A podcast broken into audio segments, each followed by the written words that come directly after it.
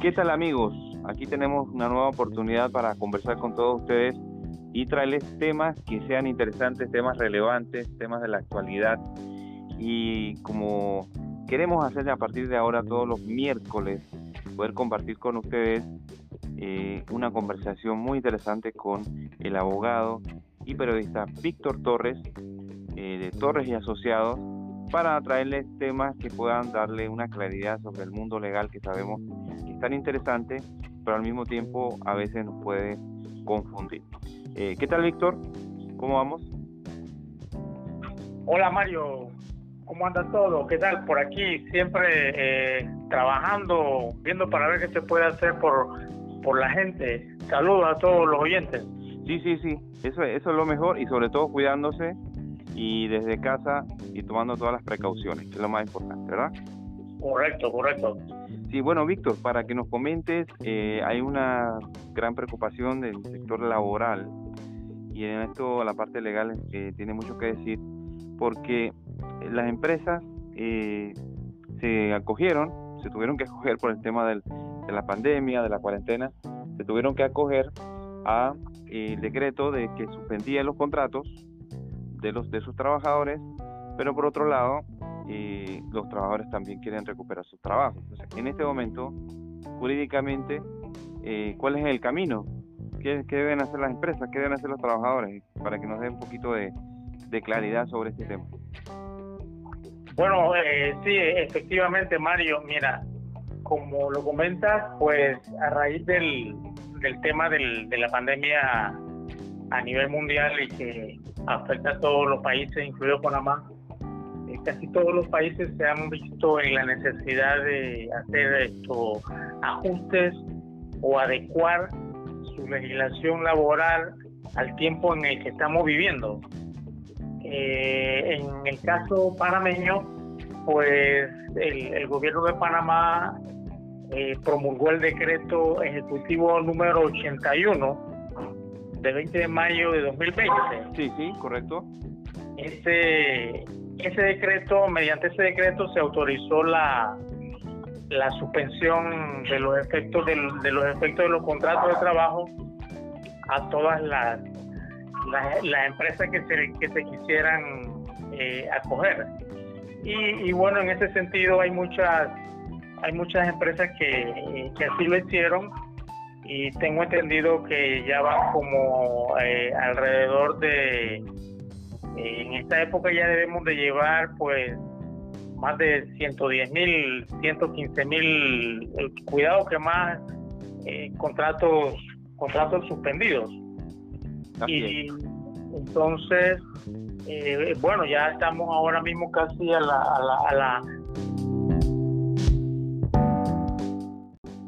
Eh, digamos que las empresas no pueden eh, restablecer los contratos después de esa suspensión. Legalmente, ellos tienen que estar obligados a pagarles todo a los trabajadores o, o cuál, digamos, sería el camino en el caso de que, de que las empresas no puedan continuar eh, con esos contratos y, y con esos trabajadores.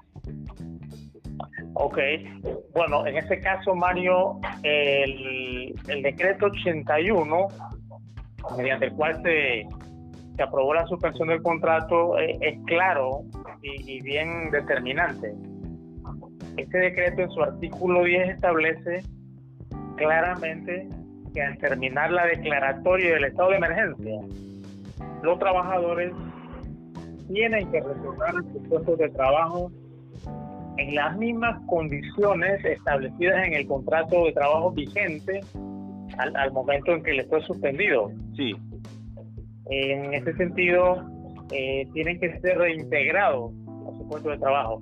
Muy bien. Si no son reintegrados al puesto de trabajo, pues el mismo decreto establece que eso sería considerado como una especie de eh, despido injustificado y si el, si el patrono o el empleador se niega a, reincorporar al trabajador, pues tiene que pagarle eh, todas las prestaciones establecidas por la legislación laboral, en este caso el Código de Trabajo. Pues.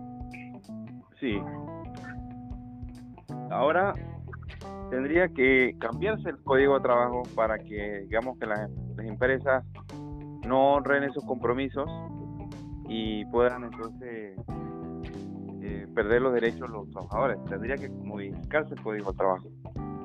No, no, no, no, no, claro que no. Claro que no. No, no, eh, no, no, no habría por qué eh, hacer ningún tipo de modificación al Código de Trabajo, porque ese decreto, el, el, decreto 81 establece claramente cuáles son los derechos del, trabajador en caso de que, no sea reintegrado. O sea, es decir, se le tiene que pagar al trabajador sus derechos adquiridos, todas sus prestaciones laborales, eh, su indemnización, como si el trabajador estuviese siendo despedido de manera injustificada. Así que tendría derecho a recibir todo eso. Si el trabajador, si el empleador, perdón, se niega eh, a pagar esas prestaciones, entonces, eh, bueno, el trabajador tendrá que eh, acudir al Ministerio de Trabajo a presentar la demanda respectiva para que se le haga, se le reconozca su derecho. Ah, bueno, perfecto, perfecto. Ahora, eh, tú has visto que, ha habido protestas, o sea, los trabajadores han estado frente al Mitradel y están, le están, están presionando a las autoridades para que sus derechos sean respetados y, hay un temor de que se pueda modificar la legislación y que pudiera perjudicarlos. O sea, tú, tú, has visto que, que esas protestas se han estado dando. Sí, lo que pasa con lo que pasa con, con, este este tema de la suspensión del contrato, eh, Mario, y es que va, bueno, va relacionada con, toda la, la, crisis económica que ha ocasionado la pandemia.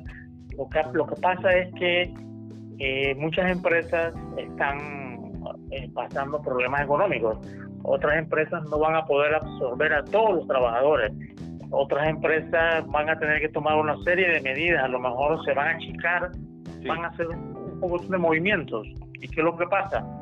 Eh, para, para eso eh, las empresas están pidiendo que se hagan un, se tomen una serie de medidas como por ejemplo que los trabajadores que ellos que ellos vayan a recibir o se vayan a reintegrar eh, llegar a un acuerdo con ellos de pronto de reducirles el salario de reducirle las horas de trabajo, de llegar a un acuerdo favorable para ambas partes, pero eh, aquí lo que se está viendo es que, como siempre, el eslabón, el eslabón más débil en la cadena es el trabajador y, los trabajadores no están conformes con lo que está pasando, porque incluso para hacer eso sí la, eh, hay un movimiento empresarial que se está, dando y es que eh, va dirigido hacia modificar el código de trabajo para poder hacer ese tipo de, de movimientos, porque por ejemplo, el salario, el salario está establecido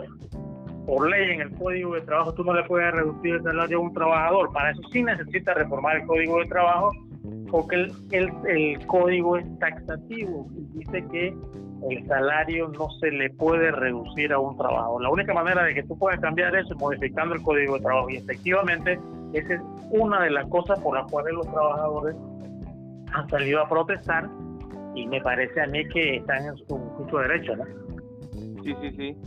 Incluso las principales organizaciones sindicales ya se han manifestado y pudiera ser un, momento, un momento de conflicto e incluso de afectar a todas las actividades la poca actividad que se está recuperando eh, se pudiera afectar por protestas o paros o manifestaciones en las calles, porque eh, tanto el Suntrack como con, eh, UCI, eh, todas las, organizaciones se oponen firmemente a, este, este, a esa posibilidad, porque quieren, bueno, quieren que se respeten los derechos laborales, pero sabemos también que por otro lado las empresas están en serios problemas para poder cumplir eh, y esa es la situación, es un momento bien crítico que está viviendo el país y, esa es y eso es lo que al final, es el escenario que tenemos en, en este momento sobre el tema laboral y sobre la posibilidad de que, de que pueda restablecerse los contratos, ¿no? Eso es lo que al final, es el escenario que tenemos. Sí, por ejemplo, mira, eh, acá el, después del, del decreto 81 ya hubo la, la primera prórroga de, ese decreto el gobierno sacó otro decreto que es el decreto número 95 del 21 de abril del 2020. Sí. Bueno, ese es el, el decreto que prorroga la suspensión del contrato por 30 días más. Ok. ¿La vigencia sería hasta cuándo entonces? Eh, sería entonces eh, del, del, hasta final de junio. A finales de junio. hasta, finales, hasta finales de junio. Entonces, otra de las cosas que, que los trabajadores también eh, no, no están de acuerdo. Bueno, eh, para tú hacer esto, entonces quiere decir que tú vas a estar, si el estado de emergencia se extiende hasta final de año, tú vas a tener que estar sacando prórroga todos los meses hasta, hasta diciembre para poder mantener el contrato suspendido. Entonces los trabajadores dicen, pero oye, entonces, ¿hasta cuándo? Eso no puede ser. Me, me va a asfixiar económicamente. Exacto. Y bueno, ahora también lo que paralelamente se está viendo es que los, los bloques de actividades económicas se están habilitando poco a poco. Ahora vamos por el segundo bloque recién. Entonces también hay que entender que no es que el 100% de las actividades económicas del país están autorizadas para eh, laborar, para abrir. Entonces, eh, en ese sentido uno puede entender que sí se pueda ir postergando, incluso prolongando más ese, ese decreto. Eh, ¿No es así, Víctor? Eh, o sea, el, el, el, los efectos de la suspensión del contrato se pueden mantener siempre y cuando, número uno, se mantenga el estado de emergencia producto de la pandemia decretado por el gobierno y tiene que y tiene que prorrogarse por X periodo determinado siempre, o sea, no puede ser permanente. Sí, sí, sí. Eh, bueno, lo importante es que eh, tenemos que tener claro que va a depender de que por las medidas sanitarias se vaya habilitando las actividades económicas y hasta ahora no están en su 100%, entonces es muy difícil que una empresa pueda decir o pueda acogerse a, negociar con los trabajadores o cuando están sus, su empresa cerrada por por, por, por una disposición sanitaria, ¿no? Así que eso lo, vamos, vamos a estar muy pendientes de cómo se desenvuelve eh, y cómo y qué novedades hay en ese, en ese aspecto. Eh, bueno, sabes que el tiempo siempre es una limitante, Víctor, y en ese sentido pues, te agradezco que siempre, quieras compartir eh, tu visión y tu experiencia con, con la audiencia y que podamos continuar entonces la, el diálogo la próxima semana. Como no, Mario, mira, eh, eh, excelente, me parece una tremenda iniciativa esta de parte de parte tuya y ojalá eh, la mantenga sostenida en el tiempo, porque eso es lo que el futuro, lo que viene ahora mismo. O sea, sí, sí, tener la oportunidad siempre de generar un diálogo y que en algún momento los interesados puedan acceder de manera digital disponible en internet y puedan entonces revisar un aspecto legal y, puedan eh, estar más claros y puedan recibir orientación eh, a través entonces de este podcast. Claro, claro, Mario. Entonces ya sí estamos aquí a la orden cuando quieras siempre y este es un tema que da para muchas sesiones más, incluso otros temas. Sí, sí, yo lo sé y por eso vamos a estar pendientes entonces de, la, de las noticias vamos a ver cómo se eh, desarrollan los acontecimientos y vamos a continuar entonces en conversación con Víctor Torres eh, de Torres y Asociados que nos acompañó esta semana. Hasta, hasta pronto.